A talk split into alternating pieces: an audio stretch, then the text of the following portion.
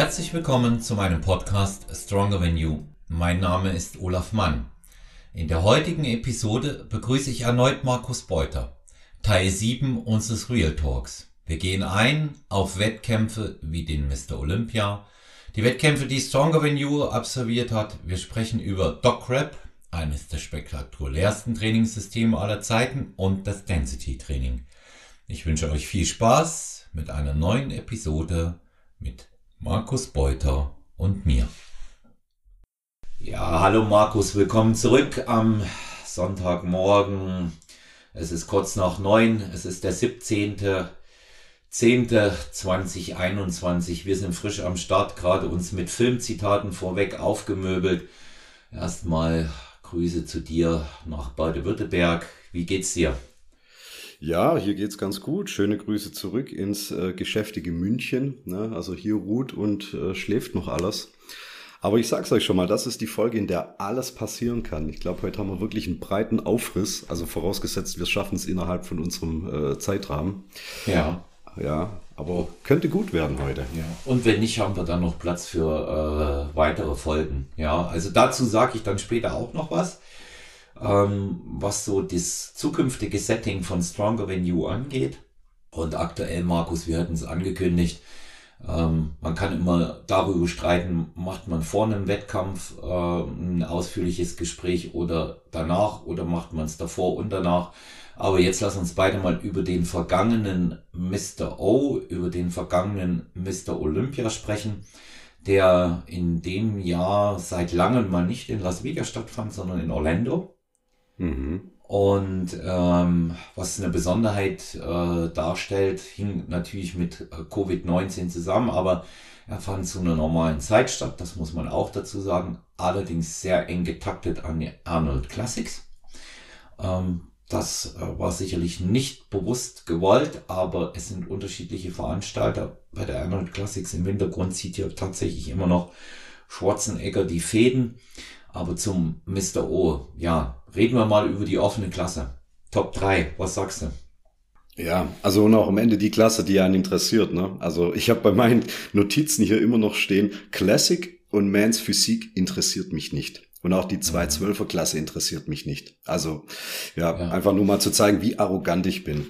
Ja, ähm, aber wenn du sagst, die Top 3, ähm, also da hatten wir ja äh, Big Ramy, Brandon Curry und Hardy Chopin. Oder mhm. äh, doch, spreche ich ihn richtig aus? Klingt ja, du kannst ihn französisch aussprechen, aufgrund, dass er, dass er Perser ist, also Iraner, kann man schon eine gewisse Nähe zu Frankreich dann auch haben, ja.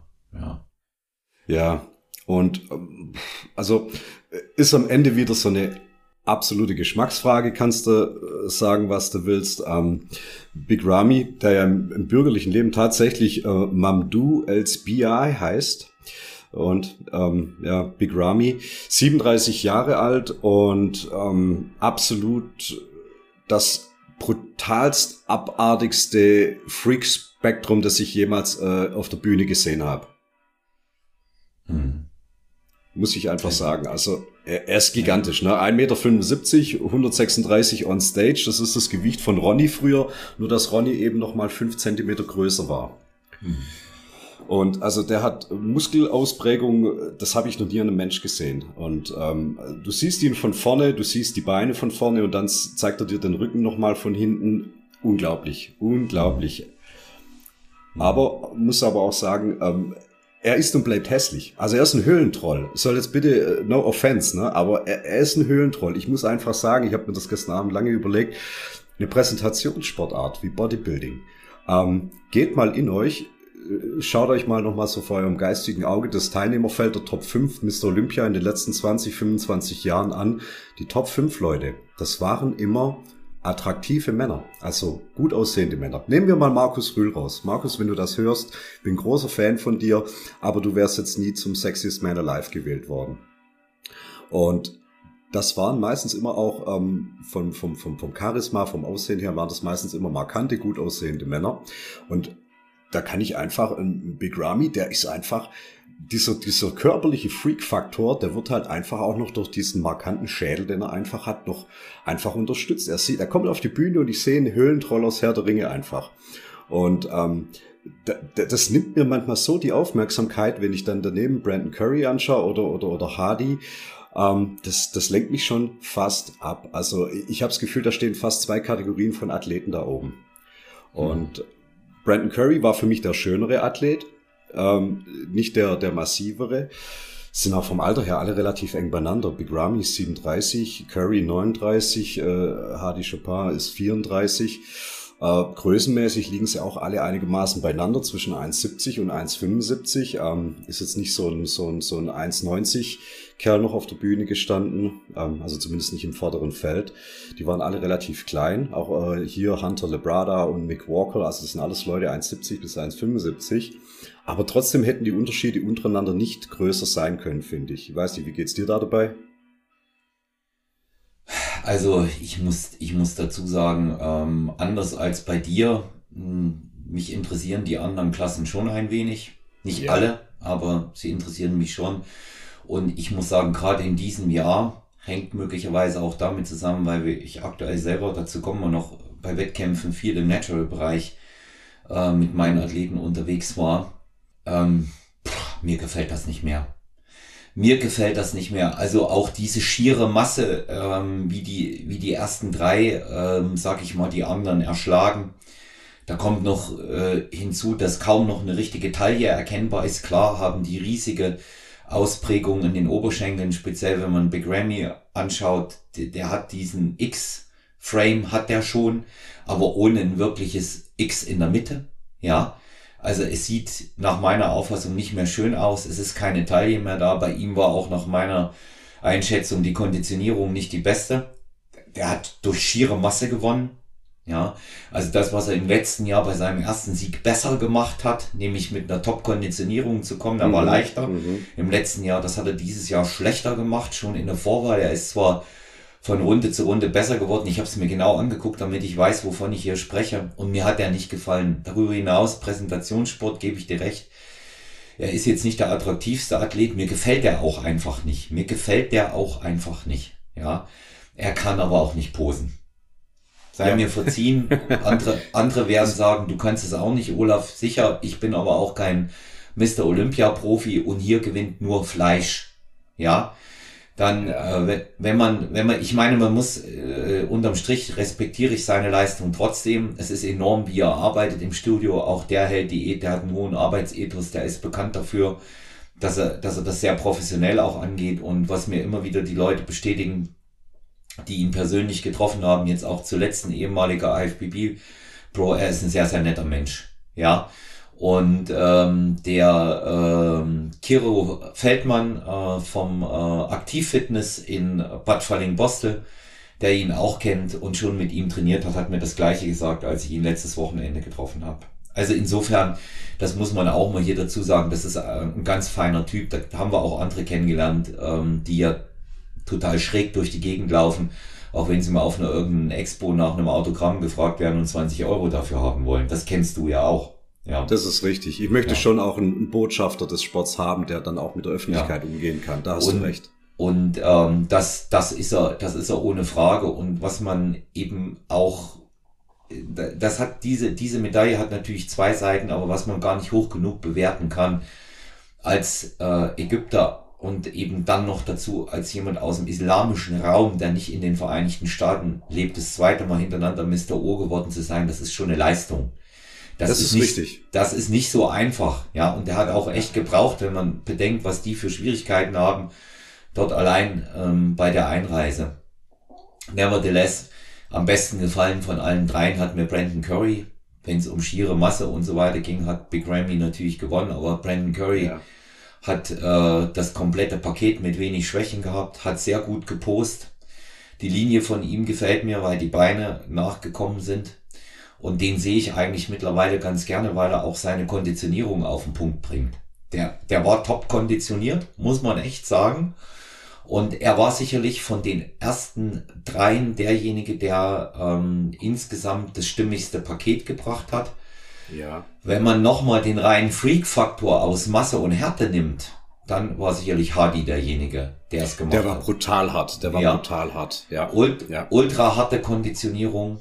Ähm, eigentlich auch noch für die Größe ein guter X-Frame. Ich muss dich korrigieren, der ist deutlich kleiner als die anderen, weil Hardy ist eigentlich ein 212er ursprünglich und ist erst in die große Klasse aufgestiegen und der ist gar nicht so schwer, wie man denkt. Na?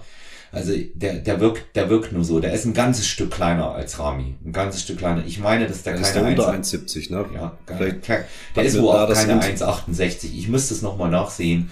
Aber er ist ein kleinerer Athlet. Das ist auch so einer, der sich gerade so in die 212er immer reingedrückt hat, in die 96 Kilo. Aber was wird der oben jetzt auf der Bühne gehabt haben? Ich würde schätzen 107, 108 und da gehen die anderen alle unter mit 25 Kilo äh, Gramm, die der, die der Rami mehr hat. Das wirkt einfach so. Der, der könnte sich vor die stellen und man würde sie nicht mal sehen. Na? Ja, ja. Was man sagen muss, Hadi ist immer der, der äh, mit der besten Konditionierung ankommt von allen Athleten. Ja, also der, der hat diesen brutalen Freak-Faktor aus allen.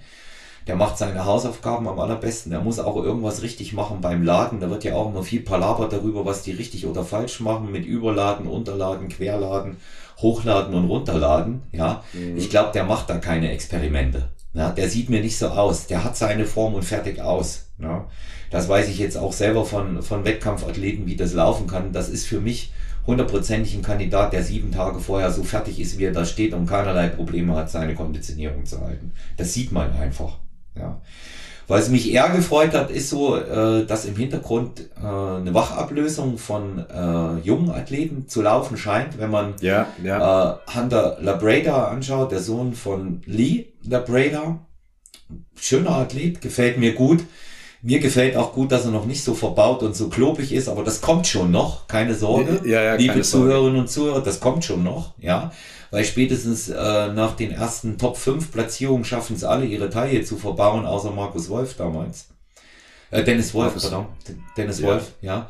Und äh, Nick Walker eigentlich für mich der schönste Athlet im ganzen Feld. Wow, echt? Siehst du das auch so? Ja. Und Okay. äh, wir haben es nicht abgesprochen, weißt du, wir haben nicht drüber geredet vorher. Nein, Ähm, nein. Mir, mir hat gefallen, klassische Linie, schönes Posing. Er kann sich sehr gut Ja. präsentieren. Er hat eine Siegerattitüde, muss man ihm auch einfach mal lassen. Ja. Also er hat eine echte Siegerattitüde und die hat er schon mal mehr als äh, Labrada. Was ihm ein bisschen fehlt, ist so ein bisschen Fleisch an den Beinen. Ja. Da muss er ein bisschen nachladen noch. Das passt noch nicht so richtig zusammen, aber das ist auch so einer, wo ich die Hoffnung habe, er steigt nicht auf den Zug auf, je klobiger, umso besser. Ja, weil bei den anderen habe ich das Gefühl, erst wenn du den Panzer in der Mitte hast, der wie eine Schildkröte aussieht, also sprich Riesenwampe mit aufgemalter Bauchmuskulatur gefühlt, dann bist du erst wer. Ja, ich hoffe, Aber dass ich- sich ja, bei ihm hält. Ne? Aber der Trend mit diesen äh, Schildkrö Schildkrötenbäuchen, den habe ich jetzt gar nicht mehr ganz so arg, finde ich, äh, präsent, wie das mal noch vor ein paar Jahren der Fall war. Also da hast du ja immer auch, auch zu Zeiten von Phil Heath auf der Bühne, wenn sie da mal kurz durchgeatmet haben, ähm, das sah ja schon wirklich krass aus. Ähm, finde ich, geht mittlerweile einigermaßen. Das geht deshalb, weil äh, sie in der Bewertung, in der Präsentation angehalten werden zu absoluter Bauchkontrolle. Das Aha. ist, das ist ein, das ist ein äh, neues Bewertungs- und Jurykriterium. Ähm, das wird härter denn je mit Abzügen bestraft, wenn du zum Beispiel bei einer Drehung deinen Bauch nicht unter Kontrolle hast. Aber glaube mir, die Wampe ist da. Wo soll die sonst sein? Die ist nicht mit einmal weg. Remy hat noch das Glück, dass er, dass er das nicht so in, in so einer extremen Form hat, aber Brandon Curry hat das und erst recht Hardy. Ja, die haben das alle bei diesen Größenverhältnissen. Das geht auch gar nicht anders, wenn ich so schwer bin. Und da kann man jetzt diskutieren, woher die kommt. Der eine sagt dies, der andere sagt jenes. Ich sag, das ist eine Mischung aus allem. Und am besten auf den Punkt gebracht hat's ähm, der Torvildsson, der Norweger, äh, Mr. Kluzilla, ein Top-Bodybuilder aus Anfang der 2000er, als es auch mit dem Wachs und den anderen Sachen so extrem Tommy Torvildsson aufkam. Den habe ich in Oslo persönlich gesprochen, ähm, als ich ihn besucht habe. Und der hat zu mir gesagt, das ist eine Mischung aus allem. Das ist das Essen, das sind die äh, nicht frei verkäuflichen Supplemente, ja, und das ist vor allen Dingen das Wachsen der Bauchmuskulatur, was man gar nicht mehr in dem Bereich dann kontrollieren kann, weil alles andere wächst auch mit. Und das, das ist da, das kann nicht weg sein. Und äh, du siehst, in anderen Klassen ist es einfach besser. Ja, das, das wäre mal so äh, zu den, zu den Top-Leuten mein Statement. Es gibt immer wieder welche, die mir in den, in den Klassen gut gefallen. Es sei mir verziehen, dass ich hier als Laie äh, so ein Urteil in der Form abgebe. Ich respektiere die Leistung aller Athleten und finde sie ganz wunderbar. Und jeder einzelne von ihnen ist auch als Freak-Faktor eine Bereicherung für unseren Sport. Das sage ich auch nochmal dazu. Und wenn ich hier sage, mir gefällt jemand nicht, dann sage ich das frei von irgendwelchen Vorurteilen, die andere ähm, aufgrund ihrer Herkunft oder Hautfarbe mögen haben. Ich sage das einfach, was gefällt mir als Athlet und äh, Coach und was gefällt mir nicht. Das ist sehr wichtig, dieses nochmal hier klar zu positionieren. Ja. Aber ich finde, das gibt ja das Bodybuilding her, dass man sich da ja einfach nur rein über das, wie empfinde ich das, wie sieht das für mich aus, unterhalten können. Weil wenn sie auf ja. der Bühne stehen, ist mir ja ihre, ihre Arbeitsethik und so weiter, was alles drumherum ist, ist mir relativ egal. Also mhm. ich finde es bei Big Ramy natürlich schon irgendwie geil, dass äh, Dennis James ihn trainiert, weil äh, Dennis James war für mich immer einer der, der All-Time Top 5. Mir hat er immer hervorragend gefallen als Athlet und finde ihn auch als Persönlichkeit herausragend. Um, ähm, aber das tut nichts zur Sache. Ne? Wenn Big Ram ja. auf der Bühne steht, dann ist mir das egal, wenn der nette Kollege aus, aus Mannheim ähm, ihn coacht. Ne? Und ich das immer todeswitzig finde, wenn er dann Deutsch über ihn redet in seinem Monomer Dialekt. Das ist für mich traumhaft. Ja, ja, ja der ist schon, ja. der ist schon gut. Ganz klar, sagt er ja auch immer. Es ist ganz klar. Ja, ganz klar. Ja, aber er erzählt eben auch ähm, die, die, die, obwohl er es besser weiß, er weiß es besser, aber er erzählt trotzdem die Bro-Science-Geschichten immer mal wieder. Ja, ähm, ganz klar 30 Gramm äh, Eiweiß zwischendurch mal nehmen und dann fängt man dies und jenes und äh, den Katapolen Teufel auf. Also er erzählt schon auch immer so absoluten Oberpansen in, in vielen Situationen. Ja, er weiß es besser und ähm, er weiß es vor allen Dingen auch im Hinblick darauf, was, was bestimmte Produkte dort bewirken. Ich bin nicht der Meinung, dass man darüber immer reden muss, aber man sollte wenigstens nicht so tun, als ob 30 Gramm Whey-Protein jemanden so in der Form produzieren, wie Big Ramy aussieht. Ne? So muss man nicht tun, das ja. ist nicht notwendig. Aber, aber ja. ja. Äh, Dennis James hat aber verstanden, dass äh, Kommunikation über solche Sachen im öffentlichen Raum, im Internet vor allem, dass die immer aus dem Kontext gezerrt wird und dann äh, wirst du wieder aufgeknöpft als derjenige, der jetzt entweder zu viel Tacheles geredet hat oder irgendwelche Anweisungen und Anleitungen sozusagen in den Raum gestellt hat. Und er ist, er ist wahnsinnig intelligent. Ich war vor, vor zwölf Jahren war ich in Mannheim. Da hat er kurz bevor er sich verabschiedet hat aus Deutschland noch so ein ähm, Seminar gegeben. Da war damals noch Dennis Wolf noch dabei und Pitt Trenz, äh, Gott habe ihn selig, waren da noch am Start. Und, ähm, und Mika Milazzo, die, ah, da hat er Tacheles geredet. Also es war ein No-Holds-Barrett-Seminar und da hat er über alles geredet, also auch über die nicht verkäuflichen Supplements und hat wirklich konkret auch, auch biochemisch Dinge erklärt und so weiter. Er hat natürlich keine Pauschalaussagen rausgegeben mit einem Handout, aber ähm, das war ein kleiner geschlossener Kreis, da waren so 60 Leute waren da ungefähr. Und ja, das war dann schon ziemlich, ziemlich offen. Aber das war auch noch da, also damals gab es gerade so die ersten halbwegs äh, internetfähigen Telefone. Da wäre jetzt auch gar nicht viel nach draußen gedrungen sonst. Mhm. Ja.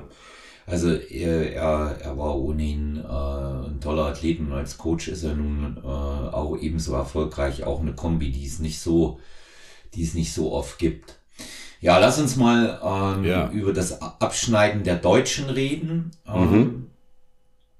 Gut, zwei Zwölfer mit Steve Bentin.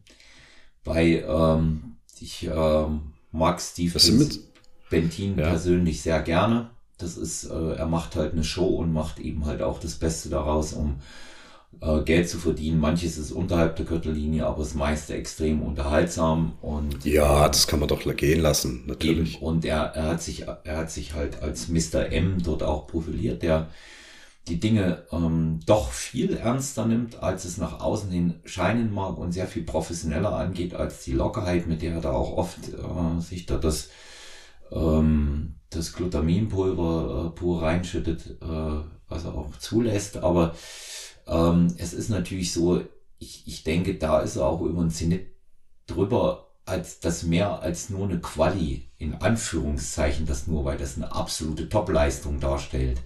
Aber das muss man mhm. immer im Kontext mit einer guten Platzierung meiner Meinung nach sehen. Der, der ist über der Zeit, dass da mal eine gute Platzierung beim O rauskommt. Ja. Und äh, da, da bringt er einfach auch nicht das totale Paket. Da bringt er einfach auch nicht das totale Paket und ähm, da sind die, da sind die anderen besser. Es ist sehr bemerkenswert, dass er sich wieder qualifiziert hat. Das ist so leicht nicht. Im Profi-Wettkampf gewinnst du heute nicht so leicht und über die Punkte kommst du auch nicht rein so leicht, wenn du keine Top-Platzierung hintereinander abrufst. Also auch das Zeug von einer schon gewissen Beständigkeit auf einem ähm, hohen Niveau. Ähm, ich sehe ihn sehr gerne auf der Bühne, weil da macht er echt was her. War jetzt auch in Form, was ich nur leider nicht mehr lesen kann, ist, wenn ich jedes Mal sehe, ähm, in, in den, in irgendwelchen Kommentaren auch von den einschlägigen äh, Internetmagazinen, ähm, die beste Form aller Zeiten von Steve Bentin, die beste Form seines Lebens, die haben wir jedes Jahr. Jedes Jahr haben wir die, wenn man das so liest. Ja. Aber sie reicht eben nicht für vorne. Und ja, kann es für mich auch nicht die, die sein. Ja. Ja, aber das sind Internetschreiberlinge, die müssen auch ihre Kolumnen vollkriegen. Also ja, und, ja. und jeder, der Wettkämpfe gemacht hat, also auch äh, so wie ich auch hm, auf naturaler Ebene, der weiß einfach, was dahinter steckt und wie der sich schinden muss und das hat man gesehen und ähm, also bemerkenswert immer wieder die Quali. Möglicherweise hat er noch und ähm, auch vielleicht äh, vier, fünf gute Wettkämpfe im Tank in den nächsten Jahren. Mhm. Denke ich, kann er schaffen. Ja und vielleicht auch nochmal eine Quali schaffen und äh, dann hat er sich sowieso ein Denkmal gesetzt äh, für die Ewigkeit und kann dann auch ähm, gut leben. Er ist halt nicht der Prototyp, was mir aber gut gefällt ja. bei ihm und ähm, er ist wahnsinnig intelligent, wahnsinnig belesen. Ich habe ihn persönlich auch kennengelernt. Das ist jemand, mit dem du dich wirklich super unterhalten kannst, ähm, der, der sich Zeit nimmt, auch für eine Unterhaltung nicht, weil er denkt, dass es muss, sondern weil er Interesse hat. Und ähm, das ist zum Beispiel auch einer, den ich von Herzen, wie allen anderen auch, aber ganz besonders von Herzen wünsche, dass er gesund bleibt, dass er, noch, dass er wirklich auch im äh, wirtschaftlichen, kommerziellen Sinne sehr profitiert von dem, was er da tut und sich keine großen Sorgen mehr für die Zukunft machen muss. Ja, also solange man halt dann nicht die Kevin Wolter Nummer bringt, ne? also wenn es gelaufen ist und man ist mehr oder weniger raus aus dem Wettkampf und sich dann in irgendwelche äh, Talkshows setzt, in öffentlich-rechtlichen und den Kids erzählen will, Finger weg von Steroiden, ja, äh, sowas, so, so, so, so eine Doppelmoral und das, das hasse ich, geh weg bitte, sowas möchte ich nicht sehen, ja. Das mhm. ist ähm, ja jahrelang ausgesehen wie Frankensteins Monster und im Prinzip kein Hehl drumherum gemacht und jetzt geläutert in Talkshows reinsitzen, bitte nicht. Mhm. Ja, vor allem. Aber ich, ich bin mir ja. nicht immer sicher, dass das, dass das wirklich vorbei ist. Ich will da nichts sagen. Das sieht nur Denkst so, du? Ja. Na gut, jetzt ja. hat er neue Haare und neue Zähne. Vielleicht kann er jetzt optisch auch noch ein bisschen was hermachen. Ja. ja. ja. Aber was ich wünschte, ich würde dann. Um, Bentin selber? Ja, es sah gut aus. Also ich habe mir die Bilder angeschaut und ja, vielleicht am besten ohne Vollbart. Ich finde ein Vollbart auf einer, auf einer Bühne ähm, bei einem Glatzkopf ist immer so ein Punkt, das mag ich nicht. Das äh, nimmt mir die Härte irgendwie raus ein bisschen. Ähm, das lenkt mich ab. Ähm, also ich habe da wirklich diesen, also wenn die Glatze, dann komplett Aal bitte, ja, äh, Gesicht nackt, wenn es geht. aber, aber sonst, das war wirklich, das war gut, das war gut. Also ich, ich habe jetzt nicht viel Herz jetzt für die 212er Klasse. Die ist zwar rein strategisch, hat die absolut ihre, ihre Berechtigung. Ich habe ja auch noch früher Lee Priest neben äh, Günter Stierkamp auf der, auf der Mr. O Bühne gesehen. Das waren natürlich Vergleiche. Das hat natürlich nicht gepasst. 1,65 zu 1,92 Meter. Ähm, ja, aber ich, ich wünschte, um nochmal auf die offene Klasse zu gehen, ich wünschte, Tim Budesheim würde da nächstes Jahr mitmischen. Also mhm. wenn er es wenn, wenn er's kann, bitte nicht äh, in verzweifelter Form, sondern wirklich dann in einem, in einem vollen Paket. Ähm, einfach A, natürlich auch wieder einen Deutschen damit dabei zu haben. Und ich, ich finde ihn halt auch als Repräsentant fürs, fürs schwere, offene Bodybuilding als Deutschen wirklich auch ein feinen Kerl, muss ich sagen. Ja. Schöner, schöner Athlet, mag ich. Ja, gerade. gefällt mir. Ja, auch wenn er immer schwerer geworden ist, ja, aber der sieht immer noch, finde ich, stimmig aus. Also gefällt mir total. Ja. Also er er hat ja sich die Classic Physik ausgewählt, um dann kurzzeitig umzuswitchen und in die offene zu gehen.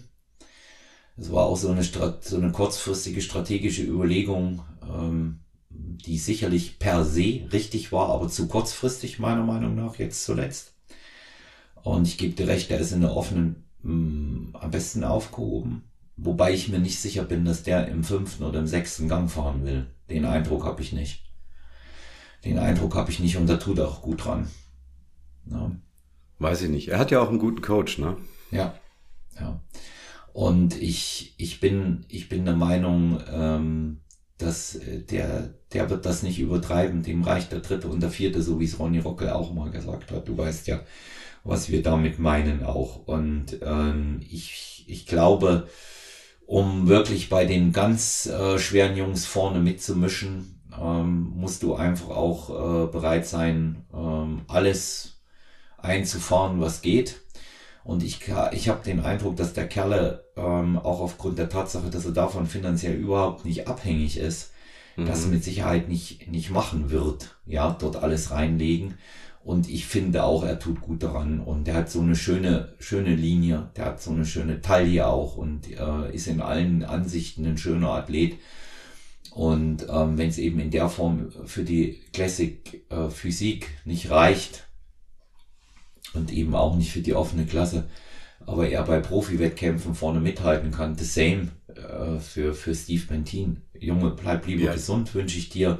Mach ein paar ja, schöne Wettkämpfe, hab Spaß dran. Und ähm, Tim Budesheim ist ja aufgrund ähm, seiner Veranlagung, auch seiner Intelligenz einfach auch jemand, der äh, da ganz andere Bereiche bereits ähm, ökonomisch erschlossen hat. Der ist nicht auf eine Wettkampfplatzierung angewiesen. Das ist ein guter Geschäftsmann. Ja, Absolut. Ja. Wie alt ist eigentlich äh, Steve Bentin? Ich meine 37 oder 38. Ja gut, da ist ja jetzt noch nicht alles äh, gelaufen. Das ist ja noch ein recht gutes Alter eigentlich, so an die 40 gehend. Ja. ja. Wobei, wobei ich jetzt denke, bei, bei Rolly Winkler mit 44 und so ein paar verpassten Formen, muss ich sagen, ich glaube, da ist es durch. Ja, ne, das wird sowieso ähm, so, ein, so ein Punkt sein. ist gut, dass du es ansprichst. Ne? Wer, wer ist drüber? Ne? Das wollte ich eh noch sagen. Ne?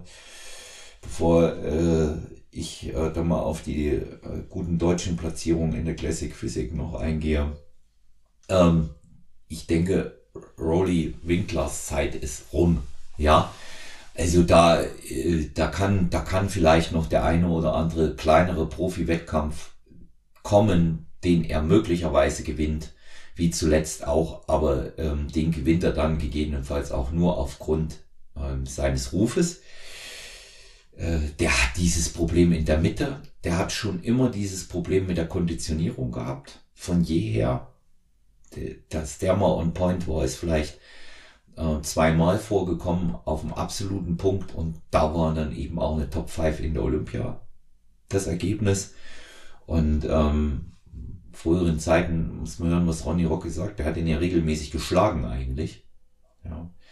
Und mhm. ähm, der Rowley hat ja mit seinem, äh, mit seiner Freak-Genetik dann erstmal noch ein Schippchen draufgekriegt, als er zur Camel Crew nach Kuwait gegangen ist da wo Big Ramy auch ist, im Oxygen. Ja. Und ähm, ich, äh, ich denke mal, wenn er auch seine Gesundheit im Auge hat, sollte so ganz langsam daran denken, sich zurückzuziehen. Ist ja, kannst immer nur hoffen, dass da gute Berater im Hintergrund sind, die da vielleicht ein bisschen einbremsen. Mhm. Ja, ich ja.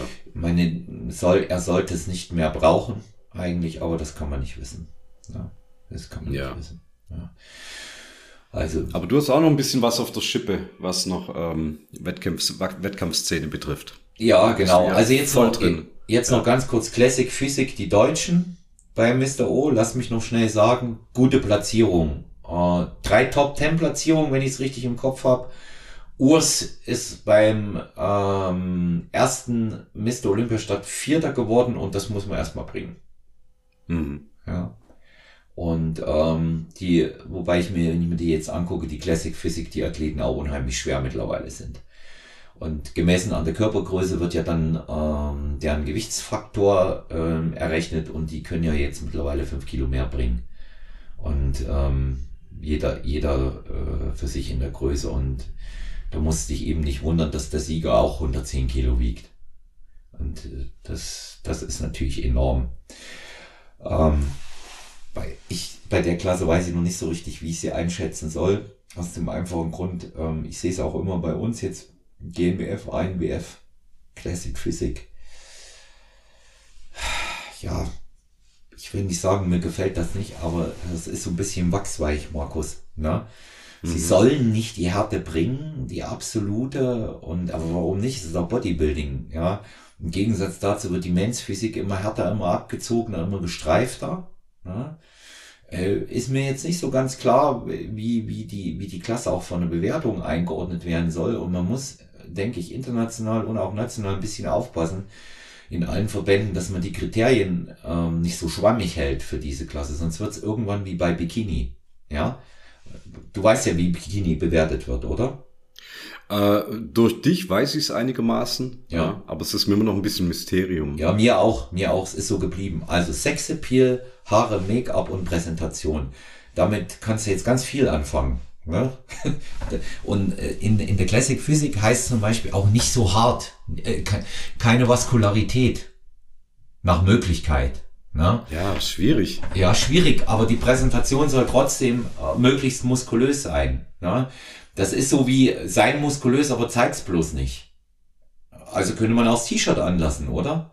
Ja, oder nicht aufgepumpt auf die Bühne gehen. Ja, einfach, genau. kalt, einfach kalt. Ne? Ja, das ist, das ist eben, das ist eben so ein Ding. Ja, Wettkampf. Team Stronger Venue war jetzt aktuell bei zwei Wettkämpfen, stand heute 17.10. Wir werden noch einen Wettkampf machen in einer Woche. Wir waren vor nunmehr drei Wochen dreieinhalb Wochen waren wir bei der ANBF in Österreich.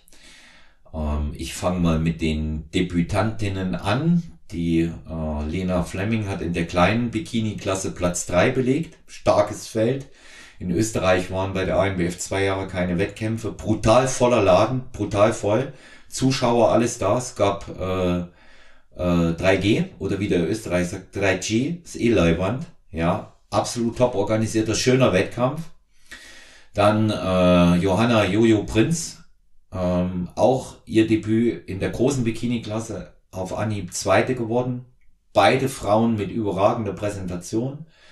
Lena, die wir, weil sie unser Nesthäkchen ist, Krümel nennen, ähm, ein bisschen Wackler drin gehabt, ja, weil sie war äh, natürlich, was normal ist für so einen Wettkampf, auch sehr nervös fürs Erste, aber sie hat das ganz toll gemacht, sah wunderschön aus.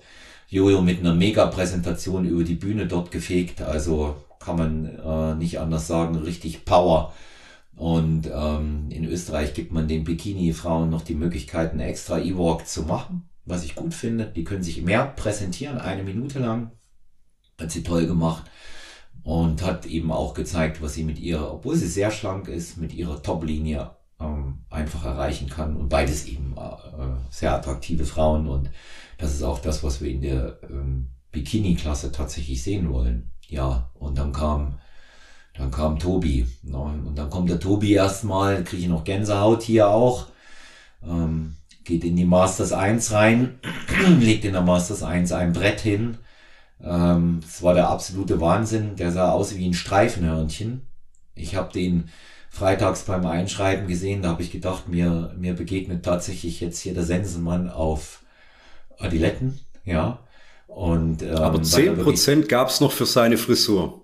Naja, die hätte ich auch dazugegeben, keine Frage. Aber ja, du hättest ihn, du hättest ihn sehen müssen am Freitag, wo wir zum Einschreiben gekommen sind, Markus. Er war so eingefallen, so fertig. Also ich habe ihn fast nicht erkannt. Echt, ich habe ihn fast nicht erkannt. Ja. Echt? Ja, und wir mussten aber äh, Gewicht bringen, wir mussten Limit bringen und ich wollte ihm äh, möglichst niedrig ohne, ohne Stress einwiegen dort. Na, mussten unter 80 rein und haben dann äh, 78,4 oder 78,5 gebracht, damit wir auch noch ein bisschen Puffer zum Laden dann auch hatten. Und, weil wir erst jetzt zweimal angetreten. Dann kommt in der Masters rauf, legt ein Brett hin mit einer Wahnsinnskür. Das war eine Gedenkkür. Das würde dann noch selber auch in einem der nächsten Podcasts erzählen. Und ähm, er sah einfach toll aus. Er wurde zunächst als Zweiter platziert der Erstplatzierte war ein ausgemachter Schwergewichtler, 1,90 Meter und sicherlich 394 Kilo. Ich sage das jetzt ganz bewusst in dem Kontext. Äh, alle, die rechnen können, 192 Zentimeter minus 100 und dann ziehen wir mal in der Altersklasse noch ein bisschen was ab und dann kommt er mit äh, 394 Kilo einigermaßen hart und hat äh, eine sichtbare Gyn, dann wissen wir alle, was los ist. Echt gesehen oder wie? Ja, echt sichtbar. Echt sichtbar. Und Tobi wird zunächst auf zwei platziert. Mhm. Und ähm, wobei man schon da sagen muss, im Vergleich alle gesagt haben, es hätte auch so gewinnen müssen, obwohl der andere schwerer war. Weil einfach sowohl Präsentation, also der Erstplatzierte konnte nicht wirklich posen, der zunächst Erstplatzierte konnte nicht wirklich posen. Und äh, Tobis Konditionierung einfach die beste von allen war. Ja. Er hatte an dem Abend, und das sage ich jetzt nicht nur als sein Coach, er hat an dem Abend die besten Apps im ganzen Feld von allen Athleten. Ja, die beste Bauchmuskulatur. Haben wir auch nochmal geübt, mhm. wie man sie stellt in der Mittelatmung. Was ich sonst gar nicht so äh, repräsentativ gesehen hätte. Gut, runter von der Bühne. Fünf Stunden warten und dann sind wir nochmal im Mittelgewicht drauf mit dem Tobi. Und ähm, ja, dann kommen dort 19 Athleten im Mittelgewicht.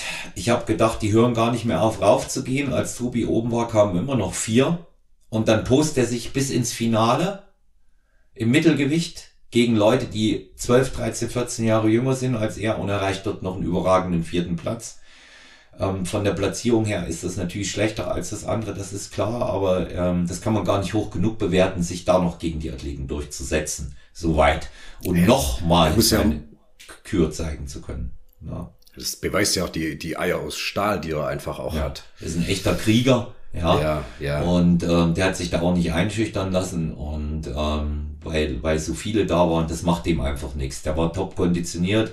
Wir waren in Bestform, alles andere hat man nicht in der Hand. Naja, also sind wir zunächst gedanklich mit dem zweiten und vierten Platz da raus, haben abends noch die Reisbowl mit äh, gemeinsam mit Tobis Fanbase gegessen, die es dort zu kaufen gab. Seine Fanbase waren äh, seine vier Geborenen plus ein ungeborenes Kind.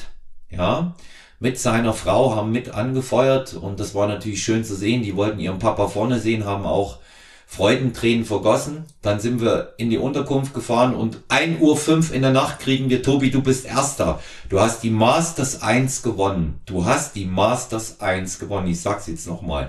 Tobi hat die Masters 1 in Österreich gewonnen, kann man auch aktuell sehen, weil sofort in der Nacht die Disqualifikation des Erstplatzierten bekannt gegeben wurde, weil er die Dopingkontrolle verweigert hat und in einer Nacht- und Nebelaktion barfuß mit seinem Betreuer zum Hinterausgang raus ist, über den Zaun gestiegen und über den Sportplatz geflüchtet ist.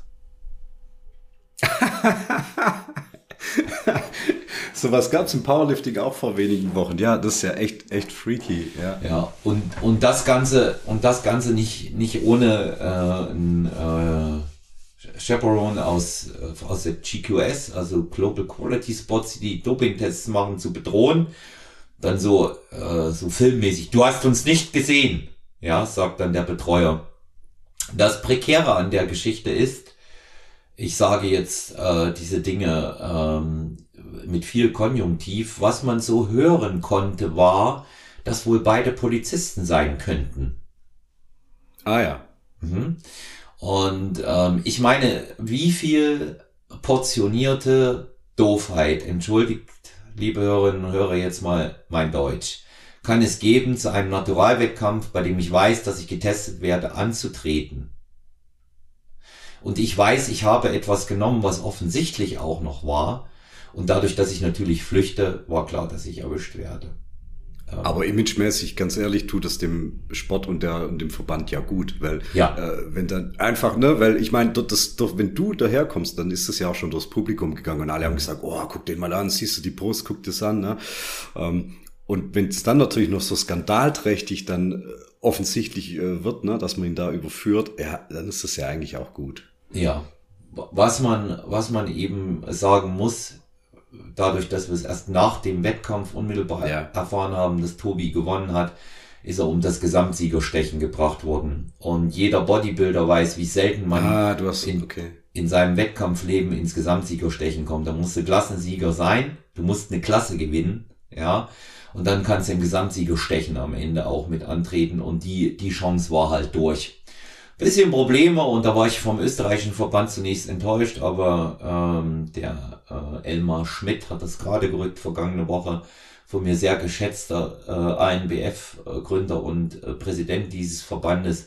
Man wollte eigentlich dann Tobi zwei Wochen später im Rahmen der IDM diese Ehrung zukommen lassen, ähnlich wie es die ähnlich wie es das IOC mit WADA und NADA in Verbindung jetzt auch aktuell macht, wenn, wenn Leute disqualifiziert werden, die werden ja immer nachträglich disqualifiziert, weil dann erst die Proben kommen, dass man auch die Sportler wirklich ehrt, die fair und sauber gewonnen haben. Aber das hat man zur IDM nicht geschafft. Kein Repräsentant Österreichs war da, keine Medaille war da.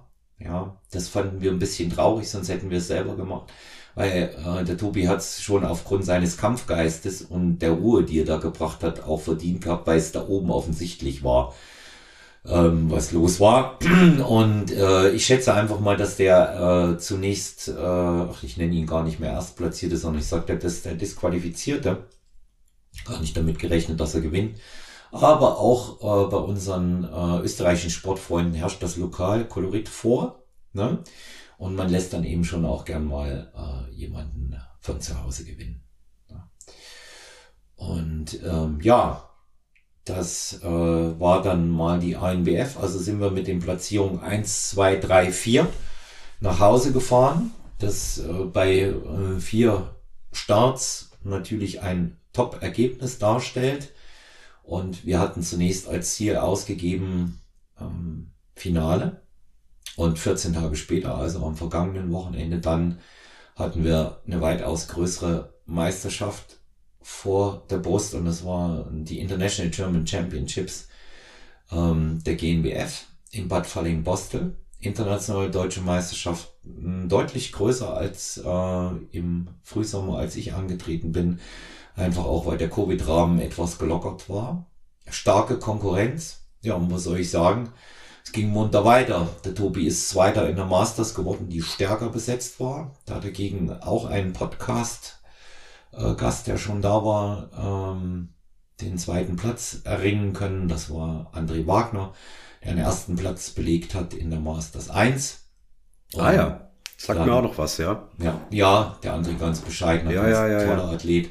Der André hat dann auch noch die Männer 1 gewonnen. Also muss man mal dazu sagen, es kann man noch Dritter im Gesamtsiegerstechen geworden. Und der Tobi mit einem wunderschönen äh, zweiten Platz ja, wenn man sein Comeback, wenn man es so nennen will, mal in dem Bereich betrachtet, ähm, waren das alles Top-Platzierungen bis dahin und äh, das war das war sehr wichtig und er hat ja immer gesagt, der Hauptgrund ist, warum er sich einen Coach jetzt nimmt und es nicht mehr alleine macht, weil er mal wieder gewinnen will und Top-Platzierungen einfahren will. Ich hatte es im Internet auch schon mal geschrieben. Und dann ist er in der Männer 3 nochmal rauf, Tobias Rehage, Tobi, und äh, hat in der Männer 3 einen sehr undankbaren vierten Platz belegt. Das muss man sagen. Während der vierte im Mittelgewicht in Österreich mit, hm, ja, okay, zu Ende ging, aber muss man da sagen, da war mehr drin. In Deutschland war mehr drin. Ja, ich kritisiere da keine Juryleistung oder irgendwas anderes, aber da muss ich sagen, das, das hätte auch ganz deutlich anders ausgehen können. Und äh, nicht nur unser, unsere Crew und unser Lager hat ihn weiter vorne gesehen, also auf drei oder gar auf zwei. Also ich hatte ihn mindestens auf drei, ja. Und das war natürlich auch ein brettardstarkes Feld, das muss man auch sagen, aber er hat da wirklich auch sich nochmal reingekämpft. Man muss, muss auch dazu sagen, dass der Tobi an, an dem Wochenende nochmal eine bessere Form hat. Es gibt einige Fotos, wo man Querstreifen überall sieht, von der Brust über den Serratus bis hin zu den Beinen. Ja, er war durchgestreift, obwohl schwerer, ein Kilo schwerer beim Einwiegen und dann geladen mit Sicherheit nochmal zwei Kilo schwerer, aber That's Bodybuilding. Das ist unsere Präsentationssportart. Damit musst du leben und das musst du wie ein fairer Sportler nehmen. Ja, und so war's dann letztendlich auch für ihn. Wir waren über die vierte, über den vierten Platz, sag ich mal, jetzt nicht so amüsiert. Ne? Und da habe ich es auch dabei belassen, was das Thema angeht. Und ähm, dann kam am Nachmittag äh, der Christopher, Christopher Weikel, ganz junger Athlet, den ich vor zwei Jahren kennengelernt hatte der mich gebeten hat, ihn in Bad Falling-Bostel und die zwei Wochen davor fürs Finish zu betreuen, weil er da noch Verbesserungspotenzial sah. Das mache ich sonst nicht, aber das, wenn ich einen Athleten gut kenne, dann mache ich das schon mal und der ist knapp an der Finalplatzierung vorbeigeschrammt, aber Kopf hoch, Christopher, 23 Jahre alt, mit vier Kilo mehr gekommen als vor zwei Jahren und mit so einer schönen Linie und der Megataille, die du hast, dir gehört ganz klar die Zukunft und es gibt genügend Leute, die acht, neun, zehn Wettkämpfe brauchten, bis sie das erste Mal unter den Top 3 waren. Da brauchst du dich nicht zu verstecken. Am Abend dann äh, Sandra Wechsung in der ähm, Women's Physik. Ähm, hatte etwas Pech in der Vorbereitung aufgrund gesundheitlicher Probleme, hat es dann aber dort noch auf den sechsten geschafft. Die Form war noch recht ordentlich auch gewesen und für das, was wir dort rausholen konnten, sogar am Ende gut und sie hat sich durchgekämpft. Ähm, kaum einer hätte das durchgezogen, was sie gemacht hat, ähm, auch aufgrund verschiedener Umstände, sechs, sieben Wochen bei 1200 Kalorien durchzufahren, ohne umzufallen, dann den Wettkampf zu machen. Hut ab, Sandra.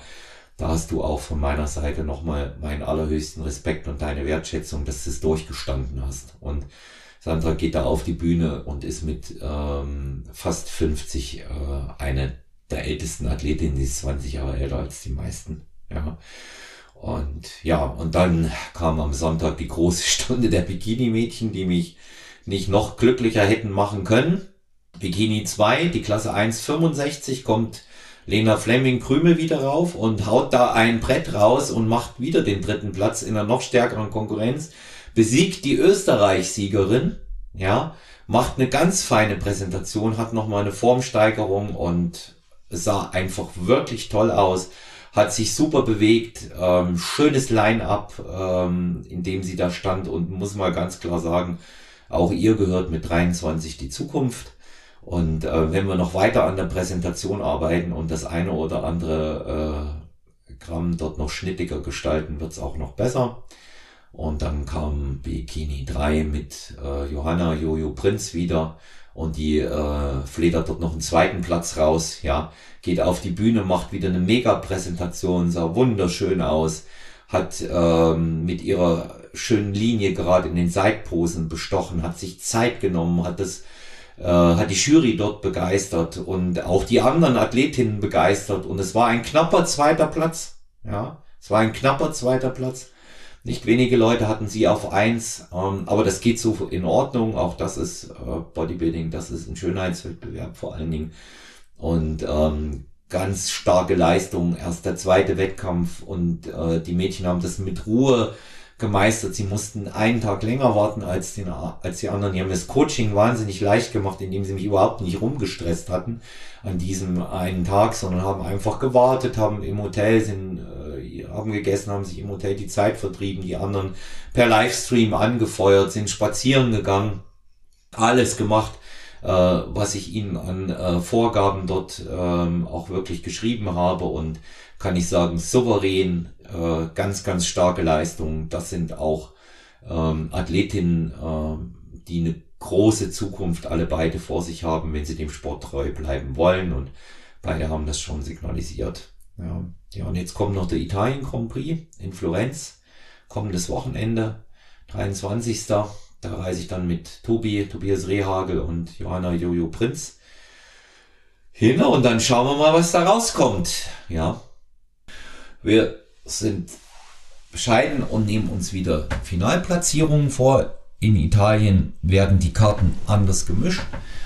Ähm, die Italiener sind noch bekannter dafür, ähm, dass sie sehr äh, große Lokalmatadoren und Fans sind.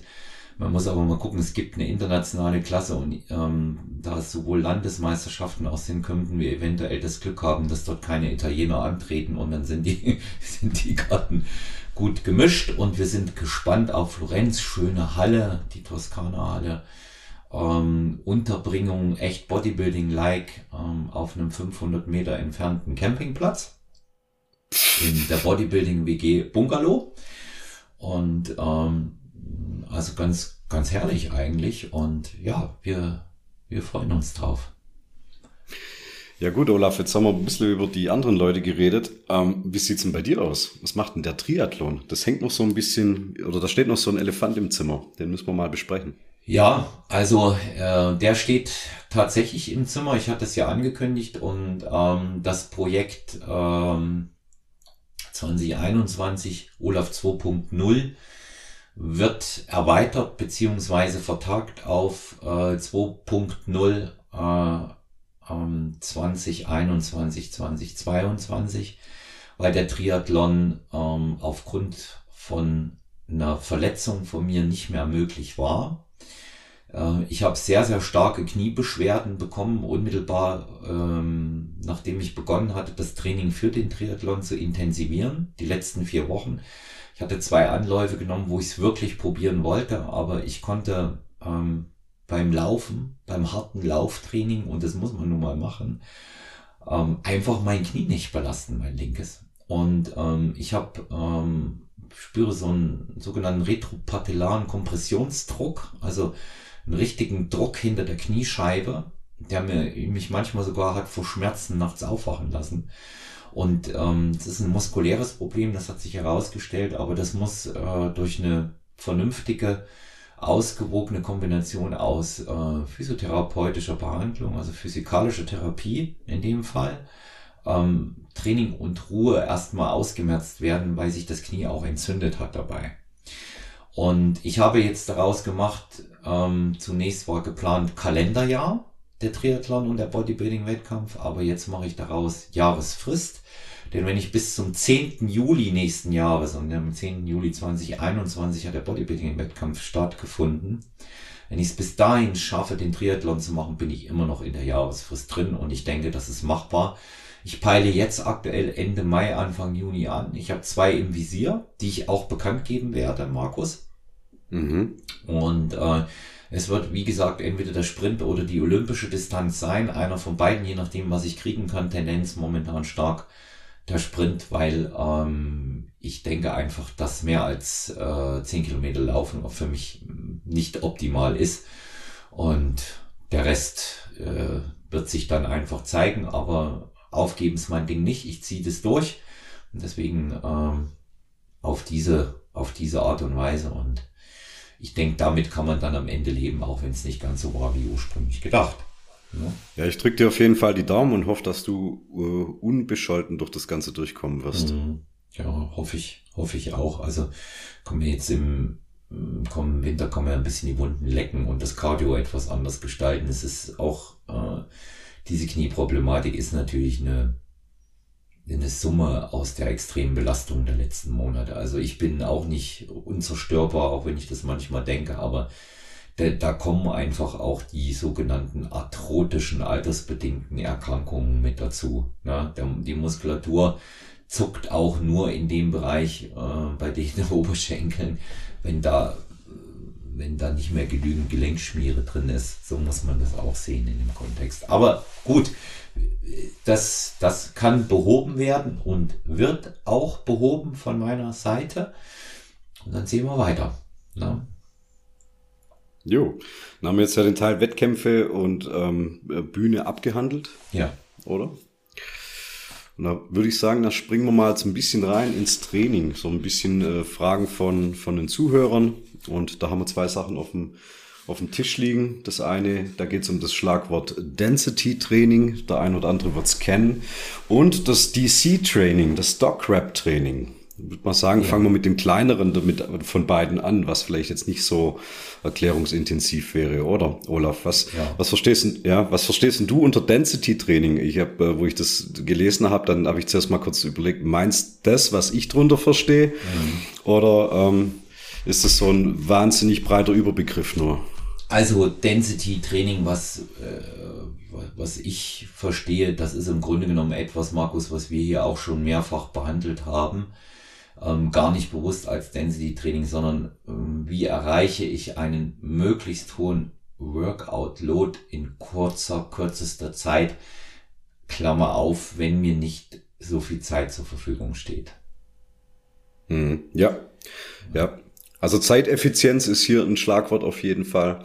Also äh, Time Limit ist hier, ist hier entscheidend. Ähm, äh, kurz zusammengefasst ist es eigentlich, das sind, ähm, sind das Supersätze unter Zeitdruck. Ne? Also du sagst, du hast eine A2, äh, eine A1 und eine A2 Übung und machst die nonstop ohne Pause innerhalb von einem Timeframe von 10, 15 Minuten, je nachdem, wie du dir das zusammenstellst und versuchst halt in der Zeit möglichst viel Wiederholung, meistens mit einem straighten Weight, also mit einem Gewicht, das nicht erhöht wird. Also du hast, was weiß ich, hast du äh, beim Latzug hast du 70 Kilo aufgelegt und auf der Bank hast du 90 Kilo aufgelegt und machst du das dann immer im Wechsel A1, A2, A1, A2, gehst mit dem Gewicht nicht runter peilst einigermaßen dieselben Wiederholungszahlen an, aber das wird natürlich, je mehr Runden du durchläufst, umso weniger werden.